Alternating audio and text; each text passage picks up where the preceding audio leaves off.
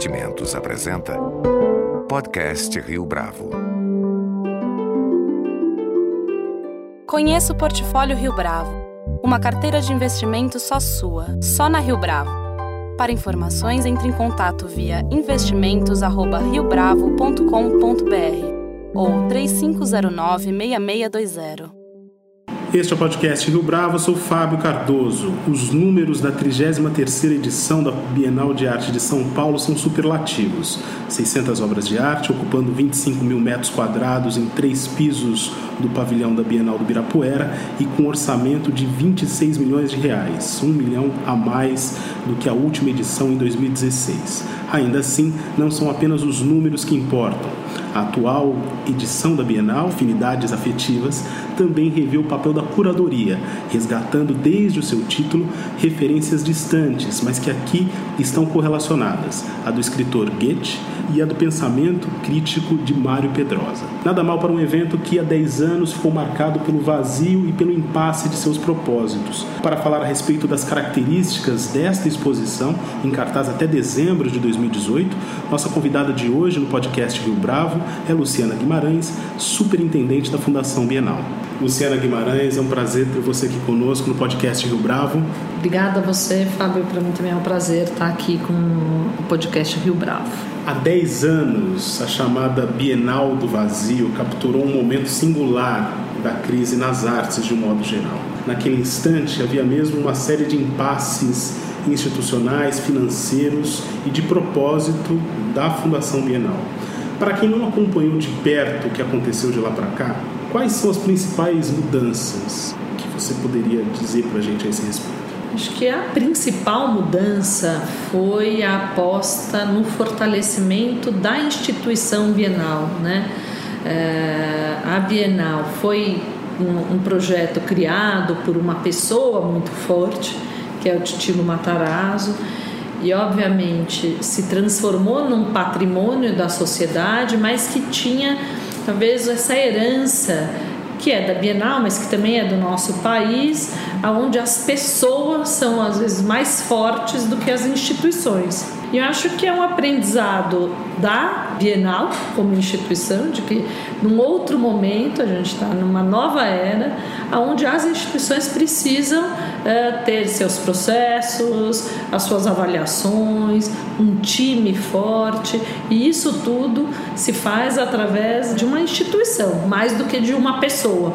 Então, essa mudança entre pessoa e instituição, eu acho que é o grande projeto dos últimos 10 anos da Bienal. O que não é óbvio, nem num país onde a gente está acostumado com salvadores da pátria, com pessoas né, que apare, apareçam mais do que os processos, as instituições, o, os fluxos, as equipes, o coletivo.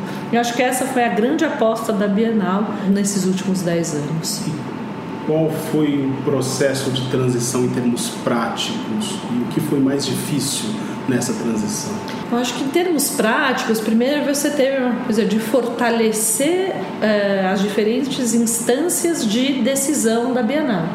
Hoje, de fato, você tem um conselho atuante que se renovou, trouxe outras pessoas também representativas da sociedade para que esse patrimônio pudesse estar com o grupo mais representativo, então sair um pouco do grupo de amigos para um grupo representativo e expressivo da sociedade, que trabalha, que se dedica, tem grupos de trabalho, repensou o seu estatuto, repensou as suas regras, então tem uma coisa de repensar a estrutura de poder de decisão da Bienal. Acho que é uma parte muito importante.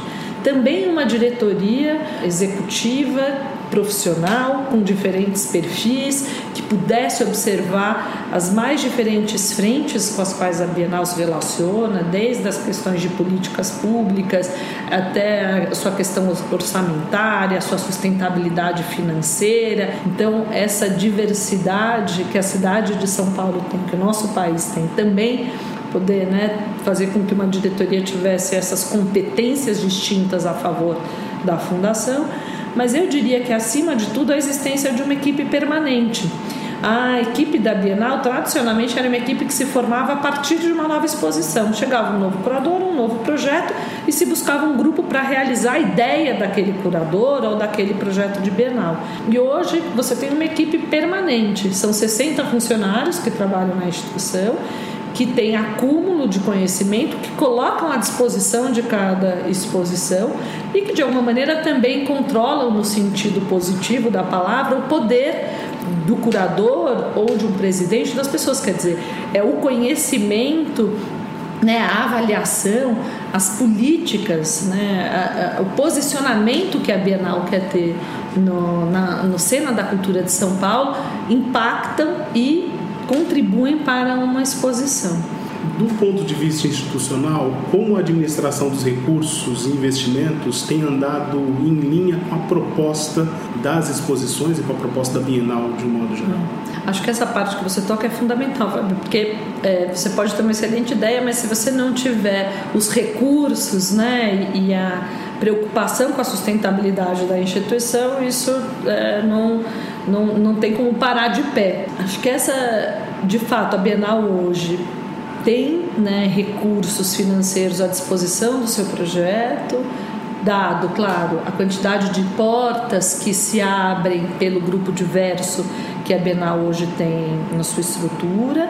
Também há um trabalho profissional da equipe de manutenção dessa parceria e de busca eh, de uma relação do ganha-ganha aonde um parceiro que coloca recursos na fundação tem eh, a oportunidade de fazer com que esse investimento tenha sentido a partir da, das coisas que ele acredita ou do que ele faz, mas também a Bienal deixa muito claro que tem algumas coisas que não se vende, né? Não se, a Bienal não é uma feira, não dá para ter uma barraquinha de alguém vendendo alguma coisa na exposição, no meio da exposição. A preocupação com a estética, com a obra de arte, com como a, a exposição se organiza é o nosso principal objeto de atuação. A clareza, né, e inclusive esse processo de relacionamento com quem financia a Bienal e as nossas equipes profissionais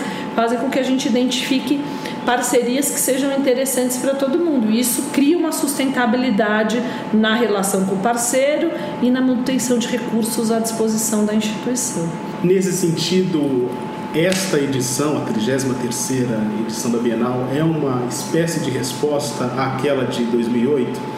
Vocês se enxergam dessa forma? Ah, eu acho que não é uma resposta, mas eu acho que a gente consegue ver o percurso que a Fundação fez né, em 10 anos. Eu vejo muito mais como um reconhecimento da Bienal como um patrimônio da sociedade brasileira e, portanto, capaz de convocar as mais diferentes pessoas da sociedade num momento de crise para que a gente não perdesse algo que é relativo à autoestima do nosso país, das exposições mais importantes da cultura, né? um evento que movimenta é, uma série de recursos, a economia da cidade e que criou essa possibilidade de conexão entre o Brasil, a arte brasileira e a arte internacional, mostra para mim muito mais uma coisa de como quando a gente se junta as diferentes forças do nosso país para o bem de algo que a gente reconhece como uma instituição de todos nós, a gente é capaz de reverter um processo né, que estava de uma enorme crise para hoje uma instituição forte que aprovam um código de conduta, que tem uma equipe permanente, que tem práticas de sustentabilidade, que consegue receber quase um milhão de pessoas na sua exposição, que está conectada com o parque, que está conectada com a Secretaria da Educação, que está conectada com a cidade. Então, acho que a gente às vezes consegue, né, de situações muito difíceis, criar algo de referência muito positivo. Né? O título da Bienal deste ano, Afinidades Afetivas, faz alusão à obra do Goethe, Afinidades Eletivas, e também a um texto famoso do Mário Pedrosa, crítico de arte. Como é que essas referências estão representadas na curadoria da exposição? o curador né, da exposição, que é o Gabriel Pérez Barreiro, que foi quem trouxe esse conceito e esse projeto aprovado pela Fundação Bienal, acho que ele quis repensar a forma com que se faz uh, bienais hoje em dia, né, a partir de o olhar só do curador, é, o curador de alguma maneira falando ou lendo os artistas, um título que dá uma unidade em toda a exposição. E ele falou: acho que tem outras maneiras da Bienal ser feita, porque a própria Bienal de São Paulo já foi feita de maneiras distintas, né? Já teve representações nacionais, cada país trazia o seu artista ou obras, etc. Passou para esse modelo de curador e ele falou: será que não tem um novo jeito, não tem uma nova forma da gente pensar?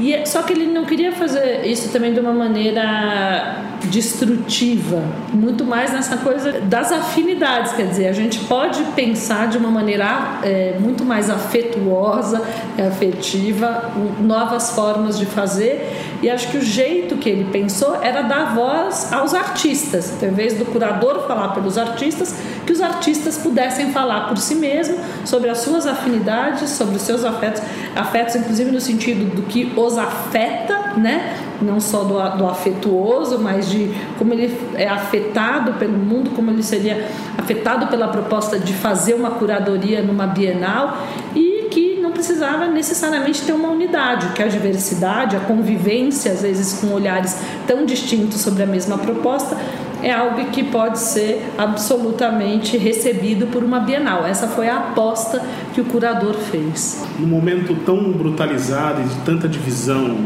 política, não só no Brasil, mas fora do Brasil, há espaço para essa dinâmica do afeto? Como é que o público tem percebido isso? Eu acho que algumas críticas, né, algumas colocações que às vezes esta Bienal tem recebido é que ela não é uma Bienal política, né? Eu acho ela extremamente política exatamente por esses pontos que você coloca. Né? Acho que em tempos de radicalidade, né, onde tão difícil a gente conviver com a opinião do outro, apostar né, na possibilidade de convivência entre olhares tão distintos e falar de afeto, eu entendo como algo bastante político e bastante pertinente ao nosso tempo, né? E aí eu acho que nesse sentido a proposta de falar, né, sobre esses assuntos, ela é muito atual. Ela não é não é algo que ficou desconectada do nosso tempo. Acho que ela é muito conectada com o nosso tempo e o que eu percebo é que as pessoas que frequentam a Bienal se relacionam de maneiras completamente distintas com as exposições. Às vezes a mesma ilha é de, de um artista é a ilha que determinado grupo crítico fala que é a melhor como tem outros que acham que é a coisa mais desagradável da Bienal. Então acho que essa possibilidade de né, polifônica de diferentes vozes na Bienal e de diferentes maneiras de se relacionar, às vezes com a mesma obra, com o mesmo artista, é algo que cabe e que eu acho que a gente vai, vai ficando muito evidente nessa, nessa exposição. Não tem um olhar hegemônico, não tem uma verdade, né? não tem algo que cabe você gostar ou não gostar de alguma coisa, até porque como ela não é única, ela te permite encontrar as coisas com as quais você se identifica e as coisas com as quais você né, simplesmente não, não se relaciona, não gosta ou diverge. Em relação à participação do público ainda, tem um nível de interação que está sendo prevista nessa Bienal. Comenta pra gente um pouco a respeito disso. A gente está também, na verdade, nessa edição pensando as diferentes maneiras de também públicos distintos se engajarem com a Bienal, né? Então, algumas obras, às vezes, de artistas nos permitem um, uma interação maior, porque aquela proposta do artista te dá essa possibilidade, como, foi, como é o caso da obra de entrada da, da fundação, que tem os cogumelos feitos por criança, que era um pedido do artista e que aí na nossa avaliação mais bacana era fazer com as escolas públicas da periferia de São Paulo para que estas crianças pudessem também se apropriar da Bienal como um patrimônio delas e que elas pudessem, já que algumas crianças teriam oportunidade de ter sua obra na Bienal, que não fossem quaisquer crianças, que fossem crianças aonde o simbolismo de estar presente na Bienal tivesse uma força muito grande. Então, essa escolha pelas escolas públicas, por exemplo, é, não, é uma, não é uma coisa impensada, ela tem um, uma decisão estratégica nesse sentido. E aí, a hora que você traz a criança, o pai, o tio, esse sentimento de que a Bienal também é deles é muito grande. Então, essa é uma, uma obra, por exemplo, que nos permite essa interação. Mas a gente também tem é, outras coisas sendo pensadas nesse sentido. As mídias sociais, a ideia é que a gente possa é, convidar pessoas de diferentes segmentos, né, das mais diferentes representatividades, para que elas também digam quais são as 10 obras ou as 10 coisas que elas mais marcaram na Bienal. E isso esteja, por exemplo, ocupado no nosso Instagram oficial. Né? Então, que é um pouco nesse sentido de que a arte é para todos, a arte não é para elite. Qualquer pessoa é capaz de se sensibilizar, de entender uma obra de arte, de dar um sentido, de pensar fora da caixa ou até de estranhar, falar: nossa, isso aqui eu não entendi, isso aqui eu gosto. Esse sentimento que a arte provoca é para todo mundo. Ela é capaz de atingir e afetar qualquer pessoa. Então é por isso que a gente quer, inclusive, apostando nisso e acreditando nisso, é, trazer isso também para nossa forma de comunicar, de registrar e de dar visibilidade para essas diferentes vozes. Na sua avaliação, Luciana, o papel de uma exposição como essa está compromissado com as vanguardas estéticas ou com a formação do público a médio e longo prazo, pensando exatamente nessa ideia de trajetória né, que a Bienal vem construindo? É possível, de alguma forma, atender esses dois objetivos? É, eu acho que o bacana da Bienal de São Paulo é exatamente esta capacidade de atender públicos tão distintos, né? Ao mesmo tempo que às vezes ela é a primeira experiência e contato com arte, às vezes até com a cultura de uma gama gigante de pessoas na cidade de São Paulo e tal ela também atrai o público mais especializado do mundo artístico internacional. Então, a Bienal de São Paulo acho que tem essa peculiaridade, essa talvez seja a grande riqueza, um grande ativo da Bienal, porque ela é capaz de conversar com públicos muito distintos. Então eu não vejo essas coisas como excludentes na história da Bienal. Eu acho que outras bienais, outras instituições culturais têm vocações distintas, né? E acho que a grande sabedoria é você identificar a sua vocação e trabalhar nela. E eu acho que a gente conseguiu perceber que a Bienal é grande e tem uma história suficiente para conversar com públicos tão distintos. Acho que essa é uma característica que faz parte da essência da instituição e que a gente acho que não tem que negar nenhuma coisa nem outra, mas é aprender a trabalhar com frentes tão distintas, o que é um enorme desafio, mas também é um dos maiores prazeres né, dessa instituição. Luciana Guimarães, foi um prazer tê-la aqui conosco no podcast Rio Bravo. O prazer foi meu, Fábio. Fico à disposição para novas conversas com produção visual de Denise Barreto. Este foi mais um podcast Rio Bravo. Você pode comentar essa entrevista no SoundCloud, no iTunes ou no Facebook da Rio Bravo.